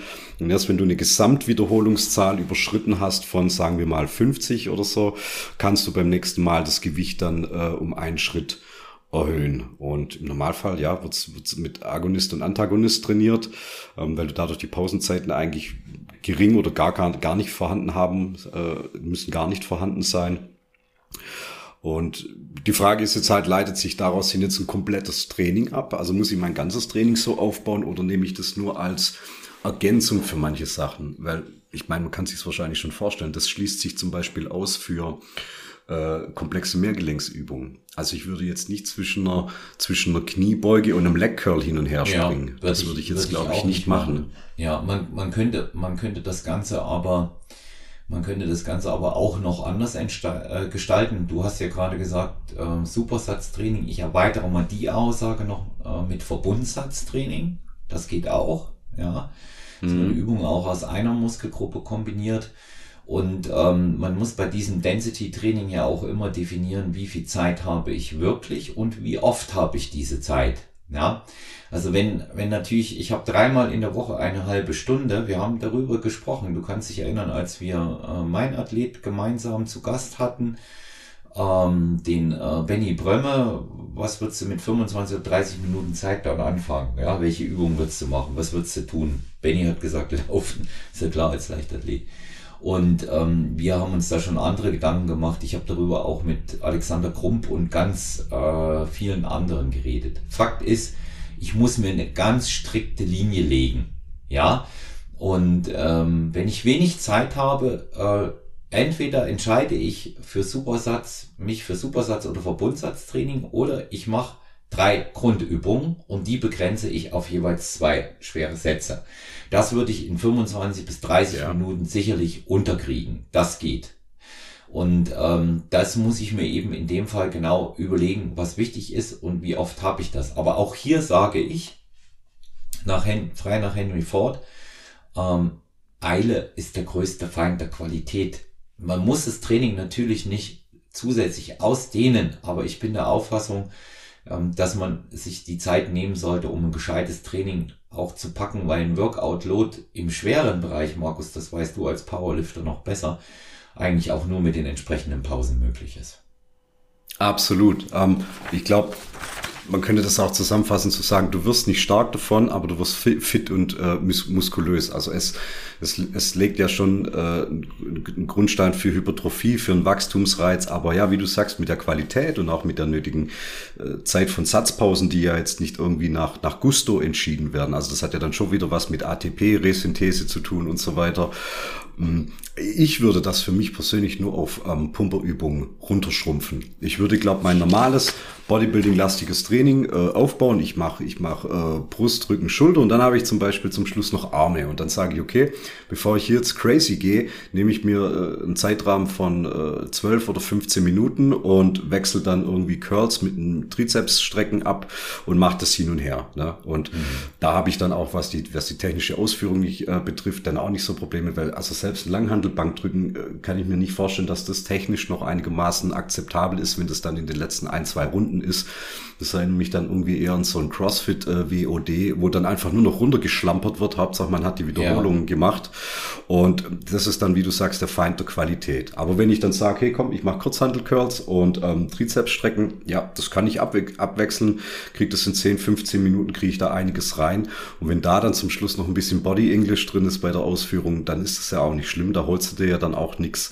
Aber das pumpt dann schon ordentlich. Und es ist schon sehr zeiteffizient, das stimmt. Ja, und weil du es gerade sagst, der Einwand, äh, da kam mir auch, man kann das Ganze natürlich auch wie CrossFit gestalten. Ich würde das dann aber nur CrossFit Style nennen und mir maximal vielleicht drei oder vier Übungen, wo ich zwei Runden drehe und das ein bisschen anders mache, ähm, als es im CrossFit der Fall ist, dann auch durchziehen. Ich habe bei CrossFit immer ein bisschen das Problem, dass das wirklich, wie du sagst, absolut hingeschlampt ist. Ja. Und ähm, das Verletzungsrisiko äh, signifikant groß ist. Und das mit dem Density Training, das ist für mich genauso ein Ding wie äh, was was hast du was hast du lieber? Äh, Orangensaft äh, mit Wasser oder Orangensaft mit Fruchtfleisch und Wasser? Ja? Ka kann man mhm. beides mal machen. Ja? Geht ist möglich ja, ist möglich, wenn ich es brauche. Aber ich sollte mich auf solches Training nicht konzentrieren und versteifen und sagen, ich mache nur, weil ich wenig Zeit habe, dreimal die Woche eine halbe Stunde. Nee, dann geh lieber einmal die Woche eine Stunde und einmal die Woche eine halbe Stunde. Da kriegst du einen gescheiten Workout-Load zusammen, ja, und in dem anderen Training machst du sowas wie, äh, wie Tabata oder äh, Pumping Iron oder äh, sowas in der, in der Machart, ja. Und ähm, das, ich bin, ich bin da immer der Auffassung, dass man diese Sachen auch ähm, zu intensiv und zu kaputt denken kann. Ähm, ja, wie mit allem doch, oder? Ja, na klar. Und ja. anders sehe ich, anders sehe ich hier jetzt das, äh, das Trainingssystem, worüber wir äh, schon so ansatzweise gesprochen haben und du es auch nochmal angerissen hast, das Stockrap, ne? Ja, ich würde nur noch ganz kurz, also wer jetzt sagt, wow, die zwei, die haben das jetzt hier voll abgewatscht, das Density-Training. Ähm, haben sie ja nicht, ne? als, Nö, haben wir eigentlich ja auch gar nicht, aber man weiß ja nicht, mit welchem Ohr die Zuhörer immer unterwegs sind. Wenn du dich da einlesen möchtest, sehr verehrter Hörer oder Hörerin, von Charles Staley gibt's ein gutes Buch, das nennt sich Escalating Density Training, EDT. Und da hat er dieses komplette Konzept auf mit, mit, mit sämtlichen Vorgaben und ähm, Varianten wirklich in einem 180, 190 Seiten Buch. Das habe ich selber in der ersten ähm, Ausgabe, äh, in der ersten Edition hier stehen, ist mittlerweile überarbeitet worden. Ich denke, damit hat man äh, einen kompletten Überblick. Das gibt's für ein paar Euro auf Amazon ähm, in deutscher Sprache. Nee, nee, nicht in Deutsch, sorry. Äh, ich glaube nur in Englisch bis dato. Ähm, aber ganz viele Bilder drin. Ja, hilft auch. Ja. ja. Also deswegen, äh, wer, wer sich damit äh, beschäftigen will, danke äh, Markus auch nochmal, dass du ähm, da die noch eine Quelle gesucht hast. Wer sich beschäftigen will, dann in dem Rahmen, damit er so eine Art Plan B immer hat, ja, für solche Fälle, das finde ich ja ganz gut. Ähm, der kann, der kann das so machen. Aber wenn ich lange genug trainiere, keine Anfänger bin, kriege ich immer ein Workout-Load zustande, auch mit 20 Minuten, mit 30 oder mit 40. Da muss man immer nicht so viel, da muss man nicht immer so viel nachdenken, auch was das angeht. Ne? Ja, Thema DC, du hattest es angesprochen, ich auch schon. Ähm, das ist natürlich ja, ein ganz interessantes Trainingssystem. Doc Rap geht auf ähm, Dante Trudel zurück, der heißt tatsächlich so. Und Doc Raps, so hat er ja nie sein Trainingssystem nennen wollen, sondern das war sein Nickname, mhm. unter dem er auf dem Bodybuilding Board äh, mal sein eigenes Trainingssystem äh, gepostet hat, würde man heute sagen. Ähm, Dograp auf den Punkt gebracht, Ruhepausentraining mit Home Workout Load und äh, absoluten Progress im Fokus. Also ja, also vorneweg, ich, ich muss meine Befangenheit erstmal öffentlich zugeben. Also ich bin ein wahnsinnig großer Restpause-Trainingsfan. Ähm, es gibt ja verschiedene Ausprägungen davon. Ich habe das auch schon versucht, mal in Artikeln und in, in meinem ersten Buch mal so ein bisschen zu sortieren. Grundsätzlich geht's auf Arthur Jones zurück mit dem Einsatztraining. Dann hast du später dann ähm, Mike Menzer ge gehabt, der das dann in seinem Sinne fortgeführt hat. Dann Anfang 90er hat es äh, Dorian Yates mit Blood and Guts. Das war auch eine weiterentwickelte Variante vom, vom Hit-Training. Anfang der Nullerjahre kam dann gerade eben der besagte Dante Trudel mit seinem DC-Training um die Ecke. 2006 war es dann noch Borge Fageli mit Mayo Raps. Und zu guter Letzt, den kennst du ja natürlich auch, so 2009 kam die erste Auflage von äh, Pfützer, Pfützenreuters Pitforce Training heraus. Mhm. So ist die chronologische Abfolge, wer von wem was nochmal mitgenommen hat. Und ich finde, Trudel ist hier ähm, immer noch der, der Platzhirsch, um ehrlich zu sein ähm, weil er mehrere Dinge mit reingenommen hat in sein DC-Training. Er hat nicht nur ähm, einen Restpausesatz äh, in verschiedenen Varianten dargelegt. Nee, er hat eine Sache gemacht, die hatten wir zum Beispiel bei Menzer nicht. Menzer hat ein wahnsinnig niedriges Volumen gefahren, weil die Intensität einfach brutalst hoch war und hat aber auch eine sehr niedrige Frequenz gehabt. Also am Ende von Menzers Ausführung, da ging es ja darum, teilweise Muskeln nur noch alle sieben, acht oder neun Tage zu trainieren, weil er ja so zerstört war. Ähm, das hat äh, Jule überhaupt nicht gefallen und er hat erstmal sein ganzes Training in einen Zweiersplit aufgebrochen. Ja, also er hat da eine ganz gute äh, Unterteilung einfach gemacht. Er hat äh, gesagt, du hast eine Einheit, da machst du Brust, Schulter, Trizeps, äh, Rücken. Andere Trainingseinheit machst du Bizeps, Unterarme, Waden, Bein, Bizeps und Quadrizeps. Und dann hast du ein A- und B-Training und das trainierst du dreimal die Woche in der Abfolge A, B, A und in der anderen Woche A, A, B. So, dann hast du mehr oder weniger alles äh, zweimal oder einmal die Woche gemacht. Also die Frequenz ist einfach nochmal deutlich höher gewesen.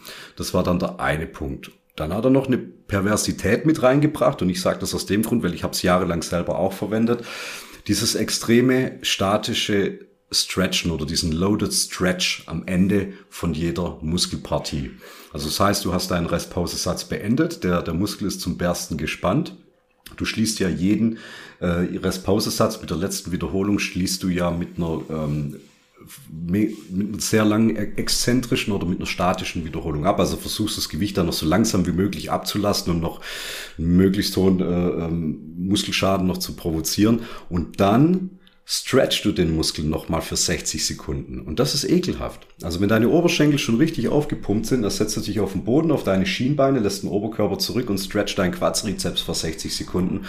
Und äh, da muss ich einfach sagen, separates the man from the boys. Also ähm, da möchtest du wirklich heulen. Das ist wirklich sehr, sehr schmerzhaft. Ähm, man fragt sich dann, warum macht man den Mist eigentlich? Es promotet schon die Erholung, also ich, man erholt sich ein bisschen schneller davon. Ähm, ich möchte jetzt da nicht in biochemische Details dazu reinsteigen.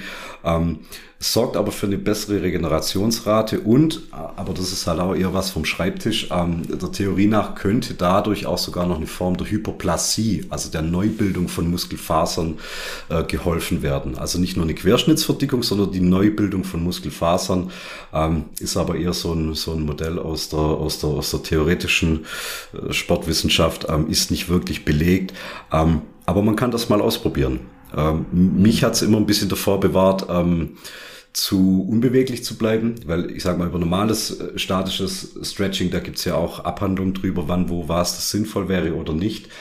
Ähm, aber um einfach mal nach so einem Restpausesatz sich auf die Bank legen, links und rechts eine 25er Kurzhandel nehmen und die mal für 40, 50, 60 Sekunden in der unteren Position im Stretch aktiv zu halten. Also nicht entspannen lassen. Also du musst ja schon dagegen, schon ein bisschen dagegen drücken, also halt ein Loaded Stretch, ne? Also lest's nach. Und das holt da einfach nochmal eine ganz andere, ähm, eine ganz andere Aktivierung raus. Also ja, ist auch ein bisschen Kategorie, das muss man wollen. Gehört aber, wenn man DC-Training betreibt, dazu. Also wenn du Restpause-Sätze machst ohne das Stretching, darfst du es rein vom Trademark, darfst du es nicht DC-Training nennen. Ähm, ich habe da, danke, dass du so ausführlich auch erläuterst. Ähm, ich habe nach DocRap trainiert Sage jetzt gleich dazu, dass ich das aber auf äh, die Naturalvariante runtergebrochen habe. Weil Tudel macht keinen Hehl daraus, äh, dass er unterstützt und ähm, so wie er es dort schreibt, äh, das ist ohne Unterstützung kaum möglich. Es sei denn, man hat, ist ein genetischer Überflieger. Ja, weil äh, du hast ja im Grunde genommen in jedem Workout ein Progress drin. Du sollst in jedem Workout ein Progress haben und das ist sehr schwer, wenn du und deswegen, wenn du natural bist, solltest du das auch ein bisschen abgewandelt trainieren. Das ist aber kein Problem, das abzuwandeln. Das geht. Ja, ja. Ja, ich finde. Also das ist jetzt kein Stofferprogramm. Nee, nee, das darf man jetzt nicht falsch verstehen. Nee, nee, ja, das ist, ist schon ist recht, es, ja. Ist es nicht. Ich habe ja, ja. jetzt nur noch mal extra dazu gesagt, dass so wie, wie er es geschrieben hat, eher was für Leute ist, die unterstützen. Ja. Ähm, was ich, was ich an dem Programm, ich, ich spreche jetzt mal zunächst über das Für und dann das Wieder. Ja. Was ich gut finde, was für das Programm spricht, es ist mal ein wahnsinnig neuer Impuls. Ja, mhm. das ist mal ganz was anderes, was man macht, wenn man zum Beispiel arbeitet im 8-4-3-Prinzip.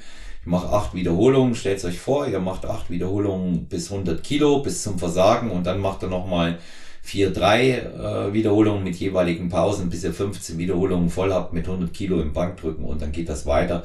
Und da liegen eben zwischen diesen vier Wiederholungen und drei Wiederholungen nach den acht immer nur jeweils 30 Sekunden oder 10 Atemzüge oder 15 Atemzüge, wie auch immer. Kann man individuell dann auch gestalten. Das gibt dem Ganzen einen besonderen Impuls.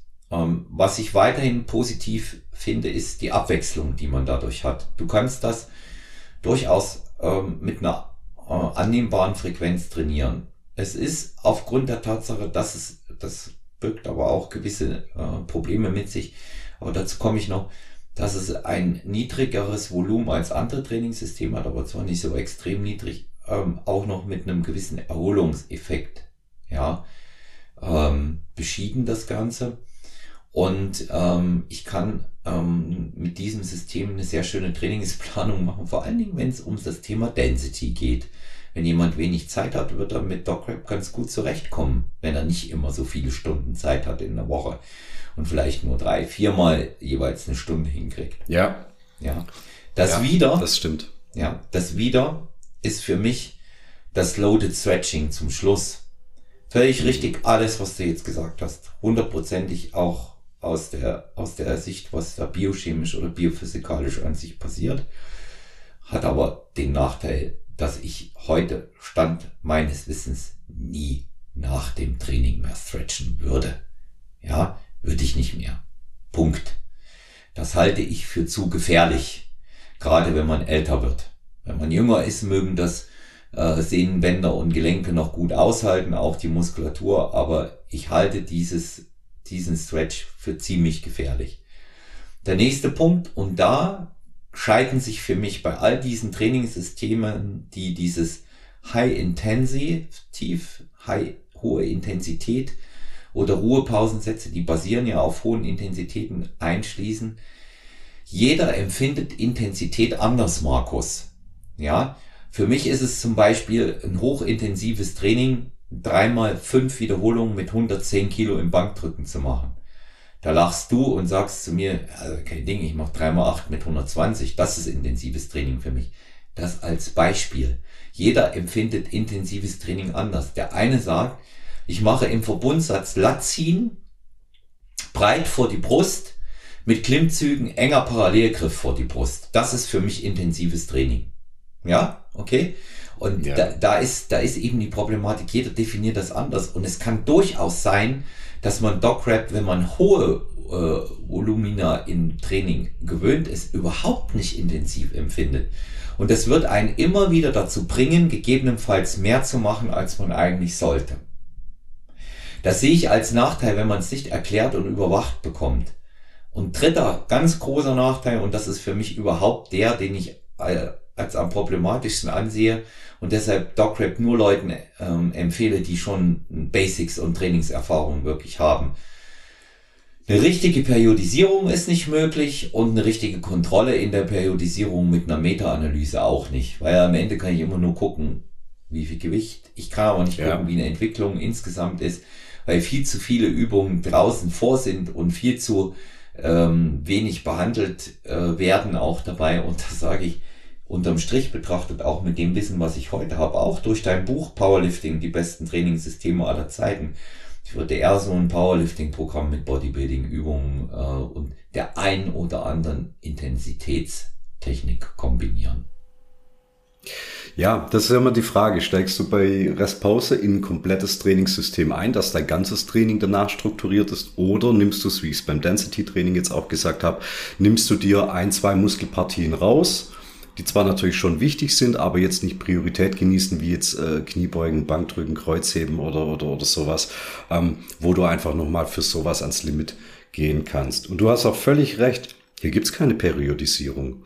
Das Einzige, was Dante empfiehlt, ist, du gibst äh, sechs Wochen lang Vollgas oder sieben und dann gönnst du dir ein, zwei lockere Wochen, wo du dann eher, sagen wir mal, ein bisschen nach klassischem Volumenprinzip trainierst. Ne? Statt einem Restpausesatz machst du halt dreimal zehn Wiederholungen, gehst nicht ans Limit, nicht ans Muskelversagen und steigst dann wieder ein. Und es ist auch völlig richtig, dass das nicht für Trainingsanfänger geeignet ist. Also wer Fitness Bodybuilding betreibt, das sollte ja ein Trainingsalter von bestimmt mal ein, zwei Jahren mitbringen, um zu wissen, was es mit Standard Trainingsprogrammierung erstmal äh, Leistungsgrenze und dann einzusteigen.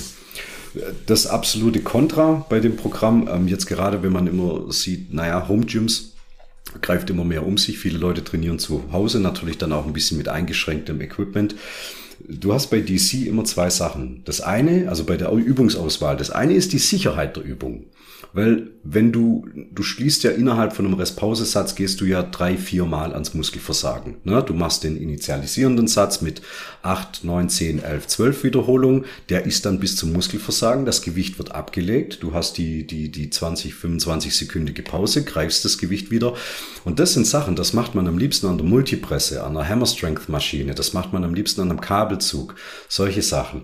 Aber wenn du jedes Mal dann wieder eine Handel aus der Ablage rauswuchten musst, ohne Trainingspartner, Partner oder dann halt auch, wenn du, weiß nicht, keine Safeties hast. Also mach das mal mit Kurzhandeln, mit, mit, mit 45er Kurzhandeln und Bankdrücken. Das wird blöd. Ne? Mhm. Das du, wird, brauchst, das wird, du brauchst fast immer einen Trainingspartner. Also das sagt Tudel genau. ja auch. Ja, genau, genau. Das sagt Tudel ja auch und man, man muss nur sagen, äh, er hat das Programm natürlich ähm, so, so für sich auch gut entwickelt und spezifiziert und dem kann man auch glauben, wenn der das sagt. Der publiziert das ja auch heute noch, dass er, dass er da gar kein äh, Interesse an einer kommerziellen Vermarktung hatte. Du kannst ja auch so Fragen stellen und dir das runterladen bei ihm. Ist einer der wenigen, der gesagt hat, ich mache das, ich mache das für alle. Aber es sind natürlich auch ein paar grundlegende Denkansätze mit drin, die wahrscheinlich wie immer nur für dieses eine Individuum, und da haben wir wieder die individuellen Anpassungen, der Euro geht rein ins Schweinchen, ja. notwendig sind. Ja, die, die auch nur bei diesem einen Individuum genau so gehen, weil er mal für sich herausgefunden hat, das funktioniert.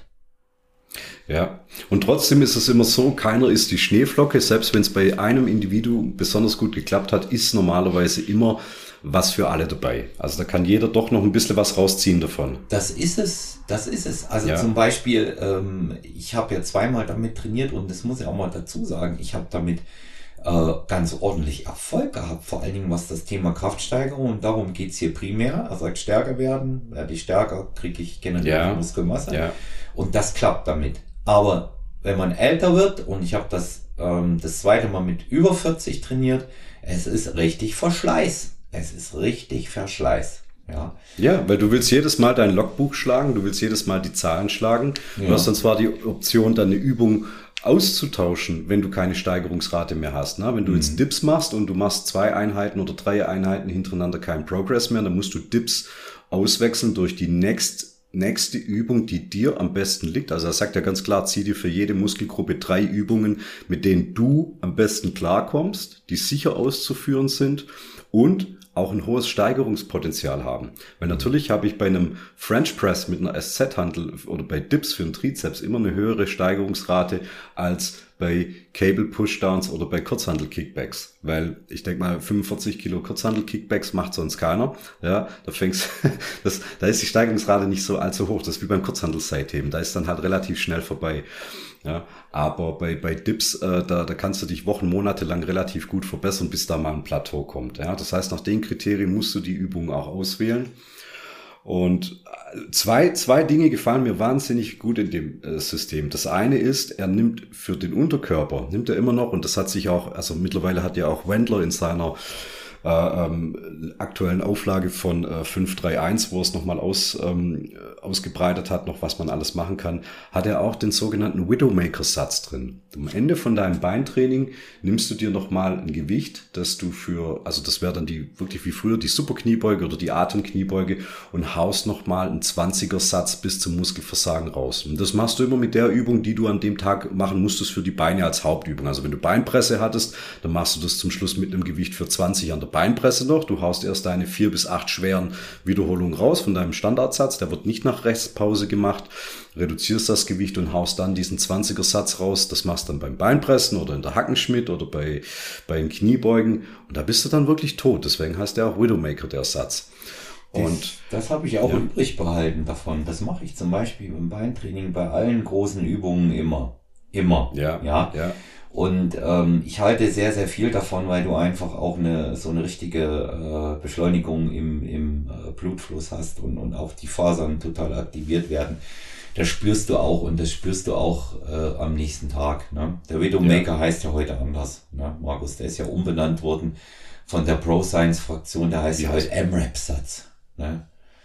Der M-Rap-Satz, ja. ja Wobei M-Rap-Satz, ja. aber der kann irgendwo liegen bei 10 bis 40 Wiederholungen. Ja, ja, genau. Aber trotzdem, das Kind ja. hat einen neuen Namen, das ist sehr wichtig. Aber ich fand Widowmaker auch immer gut. Er schreibt es ja immer drunter, ne? Ja, was hat er, was hat er vorgeschlagen? Er hat immer gesagt, äh, das Gewicht droppen um, um, glaube ich, 50 Prozent zum Beispiel bei der Kniebeuge, ne? Genau, wenn du, was weiß ich, du machst jetzt äh, 150 Kilo für sechs schwere Wiederholungen, mhm. danach ist Feierabend, dann machst du fünf Minuten Pause, reduzierst auf 75 und dann bankst du den raus und Ziel ist 20. Ab 25 musst du dann das Gewicht vielleicht nächstes Mal erhöhen. Hast du 15 nur ja. geschafft, war, warst du zu schwach. Man muss aber auch dazu sagen, dass Trudel zum Beispiel die Beine nicht nach dem Ruhepausenprinzip trainiert. Ne? Nee, muss man dazu sagen. Außer ja. die Beincurls natürlich, also, also äh, Leg Curl Varianten, die kannst du natürlich nach Restpause machen. Aber alles gestrecktes Kreuzheben, ähm, ähm, Kniebeugen und, und auch Beinpressen verbietet Volumen, sich nach ja. Restpause. Ja. ja. macht er macht er Volumentraining normales mit nicht allzu hohem Volumen und ähm, da, da zeigt sich eben auch seine Trainingsintelligenz, ja, dass er das wirklich äh, sich durchdacht hat, das Ganze, dass es einfach genau. in dem Bereich nicht geht und er einfach auch weiß, dass die Beine einen viel höheren Workout-Load brauchen, um sie zu Deswegen hat er den Widowmaker-Satz ja auch nur für die, für die unteren Extremitäten Richtig. drin. Also es gibt keinen Widowmaker-Satz im Overhead Press oder, oder, oder auf der Schrägbank, das gibt's nicht. Ja. Und ja. ähm, das, das, hat er, das hat er sehr gut gemacht. Noch ein, noch ein Wort zum Thema Essen, was er sagt, auch wieder ziemlich unkonventionell in dem Zusammenhang. Viel, viel, viel, aber die mhm. Carbs zum Schluss. Ja, das stimmt. Und er redet ja auch von sogenannten Carb Cut-Offs. Also du sollst mhm. ja nur bis zur zweiten Tageshälfte oder bis nach dem Training spätestens deine Kohlenhydrate konsumieren und dann weglassen. Also vor allem halt dann Richtung, Richtung Abend hin oder so. Das ist auch so ein bisschen so ein Oldschool-Approach, als man mit den, mit den Kohlenhydraten mal rumgespielt hat. Er äh, postuliert wahnsinnig hohe Proteinmengen, was natürlich wieder ein bisschen den Rückschluss zulässt auf ähm, Enhanced-Athleten. Ne? Mhm. Also weil, wenn er von drei bis 400 Gramm Protein pro Tag spricht für 100 Kilo Athleten, ähm, dann weiß ich natürlich auch, äh, welche, welche Pfeife hier gepfiffen wurde. Ja, vor allen Dingen, wenn er von 100 Kilo Athleten spricht. Ja. ja, ja, ja, ja. Und er, er ist ein großer Fan von ähm, äh, Steady State Cardio morgens nüchtern zu machen. Also ja. an Pausentagen empfiehlt er immer, also weil du hast ja dann vier Pausentage, morgens immer äh, nüchtern Cardio zu machen zwischen, ja, was halt immer so halbe Stunde, dreiviertel Stunde, ja. je nachdem.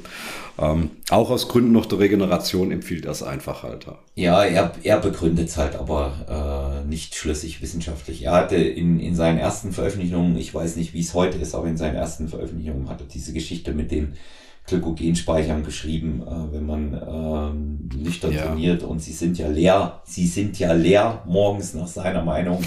ja, ja komplett leer, Olaf, komplett Komple leer. Komplett leer sind sie nach seiner ja. Meinung gewesen und wenn man dann nüchtern trainiert, schiebt man die Fettverbrennung an. Mitnichten ist es so, nach dem, selbst nach dem schlechtesten Regenerationsprozess innerhalb eines Monsterrausches, ja, sind die Glykogenspeicher bis zum Zerbersten voll morgens. Die auf jeden Fall die auf jeden ja, Fall. Ja. Und ähm, sich, sich jetzt äh, morgens, ich rede jetzt nicht von Wettkampfoptimierung, ich rede jetzt mal ganz normal, sich morgens entladen zu wollen, damit, das ist einfach eine wirklich völlig unbewiesene These, warum es immer noch gemacht wird, ist auch relativ einfach. Das muss man auch mal dazu sagen, weil sich bei den meisten in den Tagesablauf leichter integrieren lässt. Die bringen Richtig. Cardio hintereinander nicht zeitlich. Dankeschön. Also, ja, ja. also machen Sie es ja. morgens auf nüchternen Magen äh, oder mit dem Kaffee. Das ist ja völlig in Ordnung. Es macht Cardiotraining auf nüchternen Magen schon durchaus Sinn, wenn es darum geht, die VO2 Max zu erhöhen. Dann ist es sinnvoll. Aber dann bist du auch in einem Bereich, wo du Minimum 90 Minuten trainieren musst.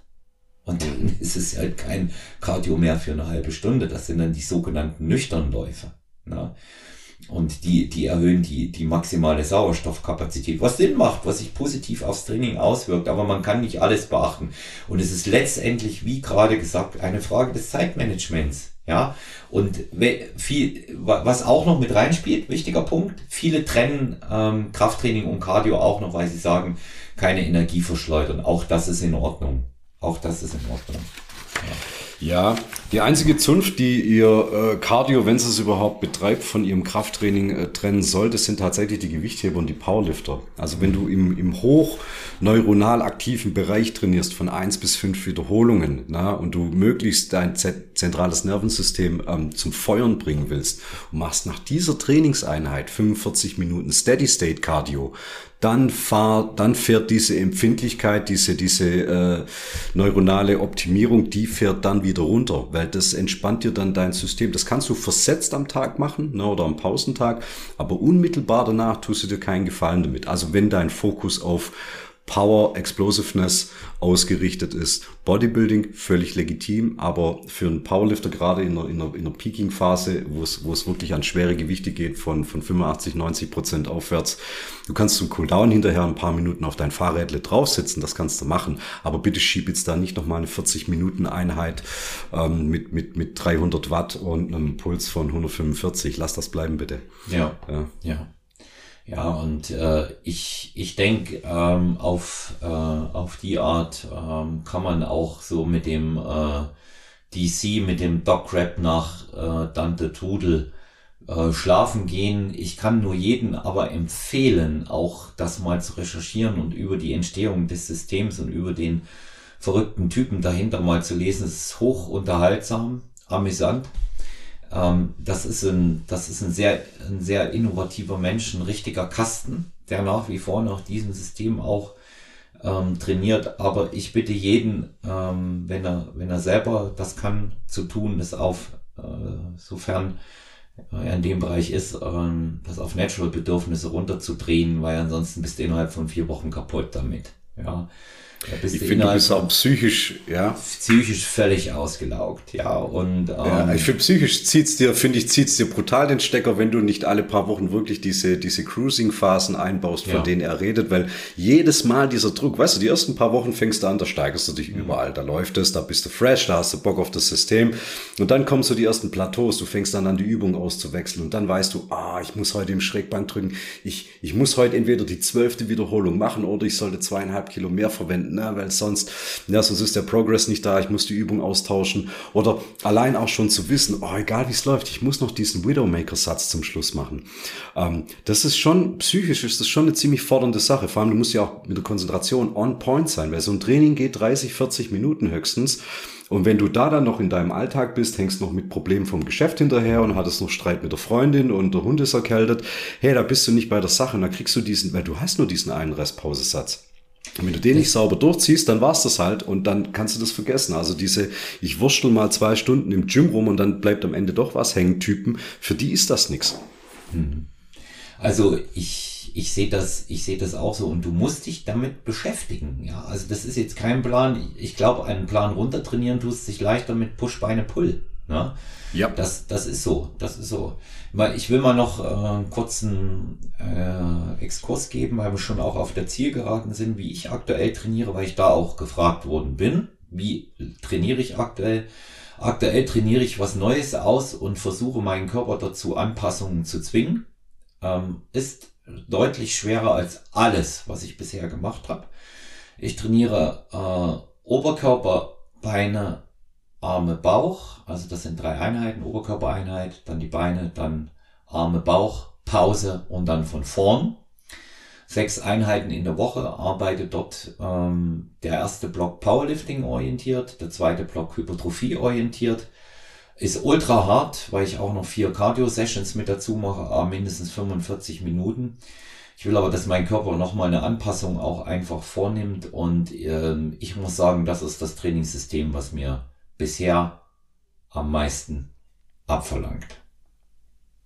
Ja. Das will was heißen bei dir, zäh im Knochen. Ja. ja. Und ähm, weil irgendwie passt sich der Körper nicht an. er will es er, er will's noch, er will's noch nicht. Kraftsteigerungen sind jetzt da im normalen Rahmen. Habe jetzt den letzten noch für dieses Jahr angepeilten ausstehenden Rekord auch gebrochen. Das war ähm, das doppelte Körpergewicht in der Hexbar achtmal zu ziehen und das habe ich geschafft. Gut, gut. Ja. Und das trotz deinen Knien. Ja, das Knie macht er gut mit. Das macht er gut mit. Okay. Ja, da muss ich sagen, da habe ich, da habe ich kein Problem.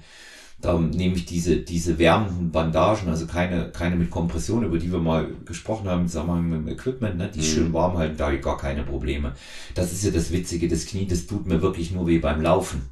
Ja, und ähm, bei anderen Sachen überhaupt nicht. Das ist auch wieder so ein, so ein Phänomen. Aber es ist die Gesamtbelastung. Ja. Zwei ja. Dinge würde ich, ja, entschuldige, Olaf. Ja, Zwei. und das, das muss man so nehmen, wie es kommt. Ne? Okay. Zwei Dinge würde ich noch zu Respause und dann wäre ich damit auch durch. Ja. Also das eine ist, egal wofür du dich jetzt entscheiden würdest, ob du jetzt Doc Rap, Mayo Raps oder, oder Pit Force nach Pfützenreuter durchziehst, das funktioniert alles. Es gibt Varianten davon. Du musst halt gucken, was liegt dir da ein bisschen am ehesten. Liest dich da mal überall rein. Ähm, Forschung hat es bewiesen, dass das auch in seiner, in seiner Effektivität dem traditionellen Wiederholungssatzschema nicht nachsteht. Das hat auf jeden Fall ähm, ist gleichwertig anzusehen. Ne? Also klar, vorausgesetzt, man programmiert es einigermaßen sinnvoll.